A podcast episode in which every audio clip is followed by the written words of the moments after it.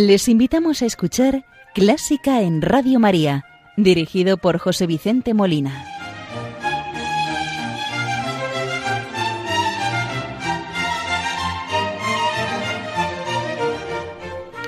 Muy buenas noches, queridos oyentes de Radio María.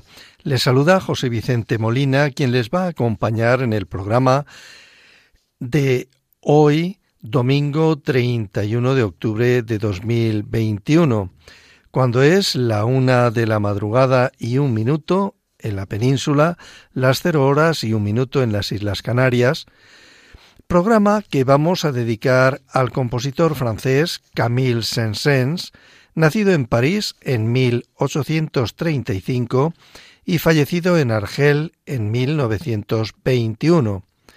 Segundo programa que dedicamos al centenario de su fallecimiento, que ya tuvimos el primer programa en el mes de junio del presente año. Como es nuestra costumbre, iniciamos el programa de hoy saludando a la Virgen María, encomendando el programa, las intenciones de Radio María, de sus oyentes, voluntarios, benefactores.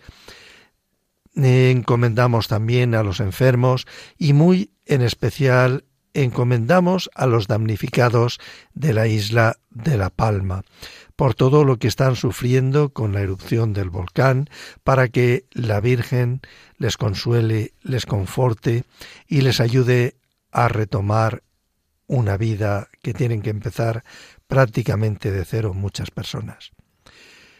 Lo vamos a hacer hoy rezando con el Ave María que compuso Igor Stravinsky.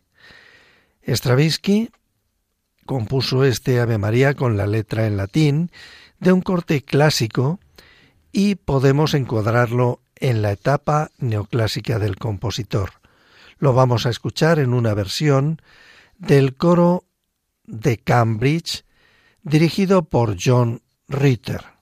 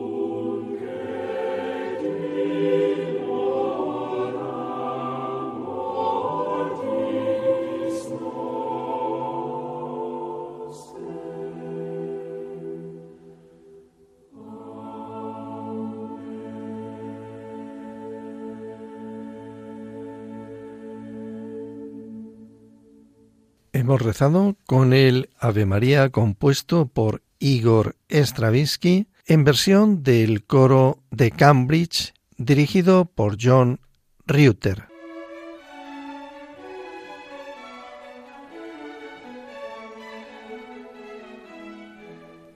Buena música para encontrarse con la suprema belleza que es Dios. Clásica en Radio María.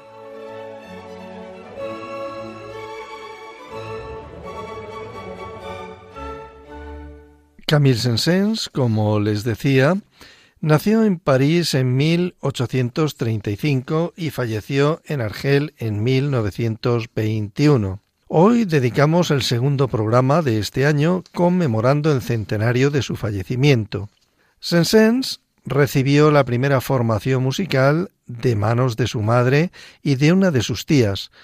Se mostró tan precoz en el aspecto musical que a los cinco años ya compuso obras para piano. Fue confiado entonces a la guía del pianista Stamati, el cual lo presentó como un pequeño virtuoso del piano en 1845, cuando contaba solo con diez años. Posteriormente estudió órgano con Benoit y composición con Halevi. En 1852, con 17 años, ganó un concurso con una oda a Santa Cecilia. A los 18 años, 1853, fue nombrado organista de San Mary y en el año 1857 alcanzó el mismo cargo en la Madeleine. En 1861 obtuvo la cátedra de piano de la escuela de Niedermeyer. De temperamento batallador y enérgico, fundó en 1871 la Sociedad Nacional de Música, orientada concretamente al fomento de la ejecución y la difusión de la nueva música francesa. A esta iniciativa se adhirieron, entre otros, Lalo, César Franck, Bisset y Foguet. Tuvo una gran importancia en sus aspectos de organización y puesta en marcha de la sociedad. Su infatigable actividad creadora abarca todos los campos de la música y todas las combinaciones instrumentales y vocales posibles. Hoy vamos a escuchar, en primer lugar, la Sinfonía en Do menor con órgano y piano, obra de 1886. Cuando ya había cumplido 50 años, compuso esta sinfonía, estando en la plenitud de su creatividad musical. El compositor la tituló como Sinfonía número 3 con órgano. Se trata de una sinfonía orquestal donde dos de sus cuatro secciones emplean el órgano de tubos y que además incluye el piano. La obra fue dedicada a su amigo Franz Liszt después de la muerte de este el 31 de julio de 1886. La composición, que había sido encargada por la Royal Philharmonic Society, se estrenó en Londres el 19 de mayo de 1886 bajo la dirección del autor. La primera audición en Francia tuvo lugar en París el 9 de enero de 1887 por la Orquesta de la Sociedad de Conciertos del Conservatorio, con la dirección de Jules Garcin y Saint-Saëns tocando el órgano. Posteriormente se interpretó en el Metropolitan Opera House de Nueva York, dirigida por Theodore Thomas. Esta obra, la Sinfonía número 3, es una obra popular que sigue formando parte del repertorio, siendo interpretada y grabada con frecuencia. Su orquestación es particularmente rica y la original intervención de un piano a cuatro manos en las dos últimas partes y un órgano en la segunda y la cuarta ambos integrados en el tejido orquestal y no tratados como solistas. El propio Saint-Saëns comentó: Di todo lo que pude dar. Lo que he logrado aquí nunca lo volveré a lograr. El músico parecía saber que sería su último intento de en la forma sinfonía y escribió la obra casi como un tipo de historia de su propia carrera. La sinfonía número 3 en do menor con órgano de Saint-Saëns consta de dos partes, preservando la estructura tradicional de cuatro movimientos. La primera parte está compuesta por el adagio, allegro moderato, poco adagio. Y la segunda parte consta también de dos partes, el allegro moderato, presto y el maestoso allegro.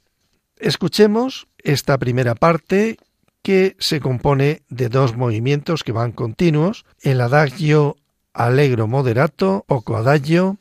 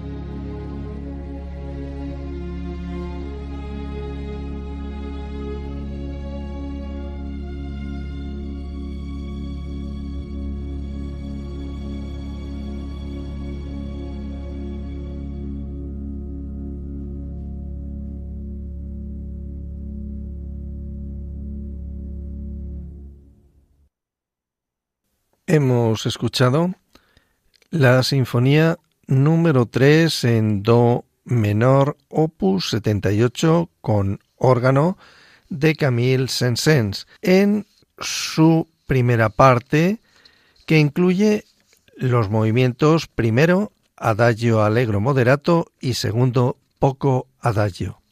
A continuación vamos a escuchar la segunda parte de esta sinfonía que incluye los movimientos tercero allegro moderato presto a forma de scherzo y cuarto movimiento allegro moderato maestoso.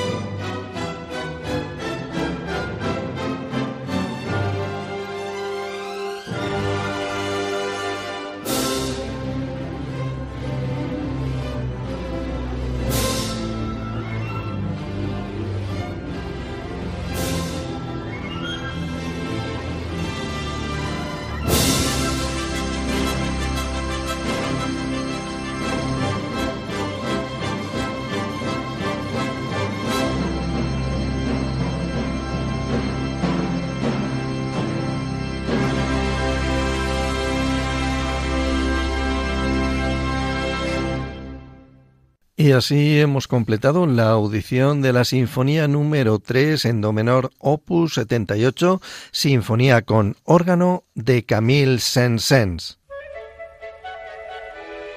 ¿Te gusta la música clásica? Si tienes alguna sugerencia o quieres hacer una consulta, puedes escribirnos a clásica en Radio María 2 arroba y si quieres volver a escuchar este programa, puedes pedirlo llamando al teléfono del oyente 91 822 8010. También lo tendrás disponible en el podcast de Radio María, www.radiomaria.es.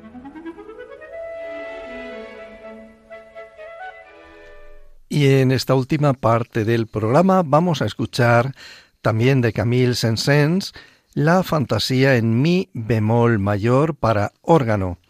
Fantasía eh, que fue la primera obra que publicó Saint-Saëns para órgano, lo que ha originado que sea su obra más popular para este instrumento. Sensens la tocó por primera vez en diciembre de 1857 en la inauguración del órgano recién reconstruido de Saint-Mary en París, donde había sido nombrado organista en el año 1853. Está dedicada esta fantasía a George Smith, entonces colega suyo organista de Saint-Sulpice. La fantasía en mi bemol se estructura en dos partes. La primera, con moto, presenta una ingeniosa alternancia de acordes entre dos de los teclados manuales. La segunda parte, Allegro di molto e con fuoco, es una marcha enérgica que introduce una sección de fugato en la parte central y termina con una grandiosa y virtuosa coda. Escuchemos la fantasía en mi bemol mayor para órgano de Camille Saint-Saëns.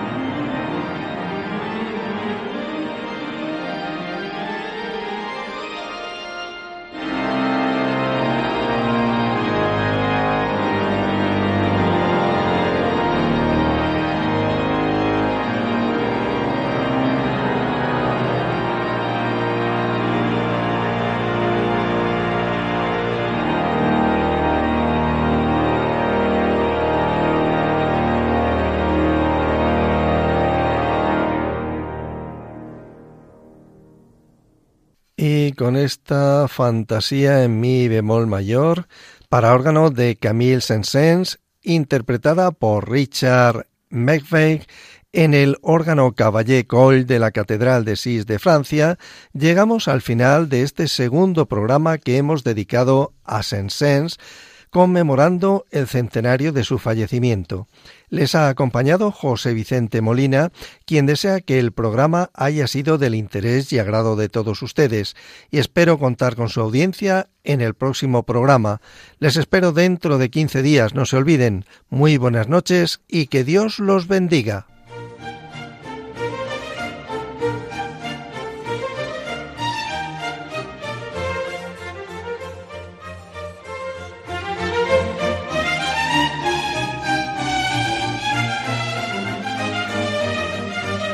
Han escuchado Clásica en Radio María, dirigido por José Vicente Molina.